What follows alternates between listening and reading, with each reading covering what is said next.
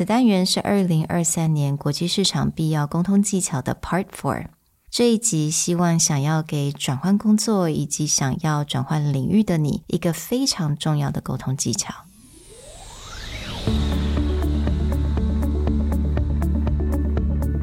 Hello，欢迎来到 Executive Plus 主管与沟通力的 Podcast。I'm Sherry, an educator, certified coach, and style enthusiast.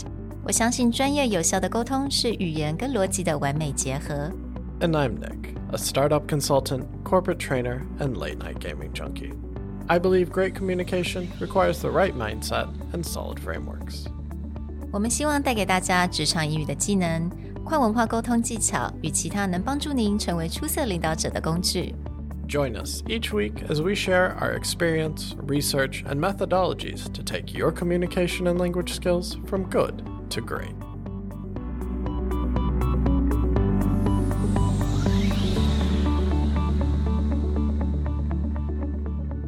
Hey, everybody. Welcome back to the Executive Plus podcast. And welcome to the final part of our series on how to handle the job market in 2023. So far, we've covered what employees can do, employers can do, and now, if you're a job seeker, what is something you can do to handle this? Well, there was a few things that we picked up looking through recommendations and the studies of how to approach this new year. 在这个系列的第一单元，我们就讲到，今年是跨领域的好时机。It doesn't matter where you are going for something, going for a job that you're really passionate for, it's a really good time. A lot of companies are seeking talent. And also, we've seen trends on people talking about how important it is for you to update your CVs and update your LinkedIn and treat your LinkedIn profile as a brand. Going forward, looking at how do you seek a new job, a new position, or a new industry, a few things really came out in these studies. One is the idea of reskilling,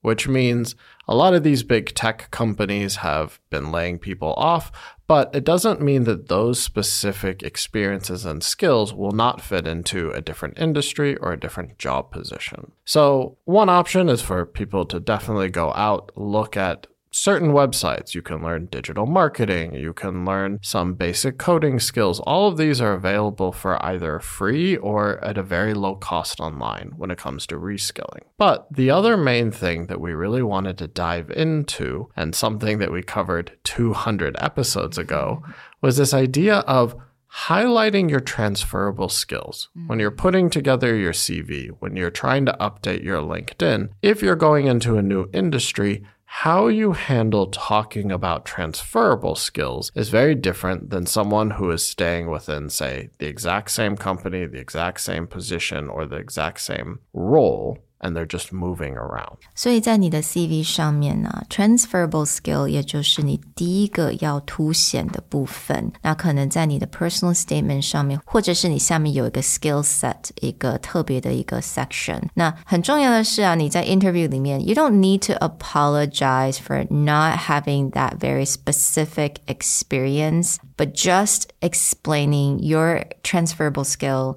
and also explain why you want this change. That's really important. And diving into the actual content on, say, your CV or your LinkedIn, your transferable skills will actually be at the top of everything that you do. In the case of regular job seekers, you may put more information about, okay, here are the goals that I accomplished. Here are my biggest projects that I have done. But that's because it's a very one to one transfer. You used to be a project manager, you're going to be a project manager. I want to see how good of a project manager you are. But let's say I'm moving from being a teacher to becoming a project manager. Then what goals and things you've accomplished in your teaching roles will not be immediately relevant to the interviewer. In fact, your experience section or your personal skill section should start with what are the things you think are the most transferable? Mm-hmm. Meaning, as a project manager, it's about coordination, it's about scheduling, it's about bringing teams together. So if you have let's say you're a teacher, what kind of coordination? Did you have a more senior role where you are organizing events for the school or you are organizing different things for teachers and you're or maybe you're more of like a mentor role in the school. So your ability to communicate with the team and then have them execute. Right. This is a more transferable skill. So starting with that rather than, oh, here's how many lessons I have planned. That is not necessarily relevant to this new role. 那我们在第四十二集，我们就稍微有提 提到了，就是在这个过程当中，可能你需要多一点的准备或者一些 process。那我们那个地方就有提到说，诶，你可以去看一下这个 job requirements，然后你先圈起来这些 soft skill 或这些 transferable skill 这些字是什么。So let's say you see the word innovative OK in the job requirements，那你就可以自己想一下自己的 skill set 跟 experience 有哪一个部分是可以 match 的，right？So maybe you're really a self-starter or you volunteer for a project before that really showcase how innovative you are。那这个部分我们就可以等于说算是你的 transferable skill。So if someone asks you to be innovative in the tech industry, that may be a bit different than your old job, but let's say there's a project or there's something that in your company or in your position no one in that company has done before. How did you get it going, right? How did I look for a gap in how we operate or an inefficiency and did I overcome it, not just for myself, but like try and overcome it for everyone. People can see that the benefit of that no matter where you are. It's not just that I ran this project, it's that I identified an inefficiency or a gap in how we do things. I created a program to overcome that, and here's the result. Mm. That is transferable and important to any job role.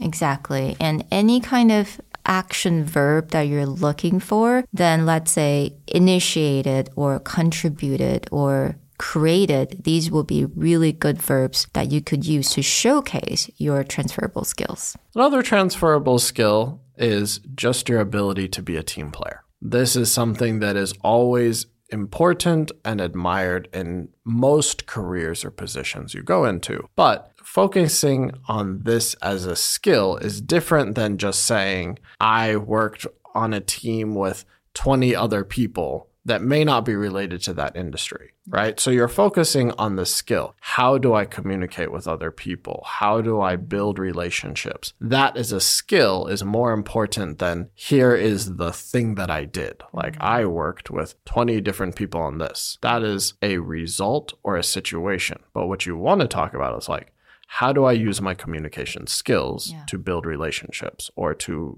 be a mentor or a leader? Mm. When it comes to action verb, 你可以用 collaborative, participated or teamed up。那我觉得这些 action verb 都可以去 showcase 你是一个非常会 team player，然后你也很喜欢跟人家沟通的一个人。So as a quick summary of what we just covered, the idea is if you're going into changing position or changing industry. Number one, go figure out if there are any skills that you can pick up that will help with this transfer. A lot of free resources out there. But in the case of what we dove into in this episode, those transferable skills, first of all, make sure that they are at the top of everything you do. Don't talk about results or accomplishments first. Talk about the skills that are transferable to the job. Two, be more action oriented. Show that this is not just about end results, but these are the things that you can actively do and how they'll carry into your job. Well, we hope that you've enjoyed our four part series looking at what are the hot topics of 2023 when it comes to the job and talent and working market, and from different perspectives, what you can do to make the most of it. Mm. And just a quick reminder, uh, 我们刚所提到所有的 resource 都会在讲义当中, so don't forget to click on that link. We wish you the best of luck in anything you do in 2023, and we'll talk to you guys next time. Bye. Bye. The Executive Plus podcast is a Presentality Group production, produced and hosted by Sherry Fang and Nick Howard. You can search us on Facebook, 主管英文 Executive Plus. You can also find us on Instagram, Communication R&D, and email us at sherry at epstyleplus.com.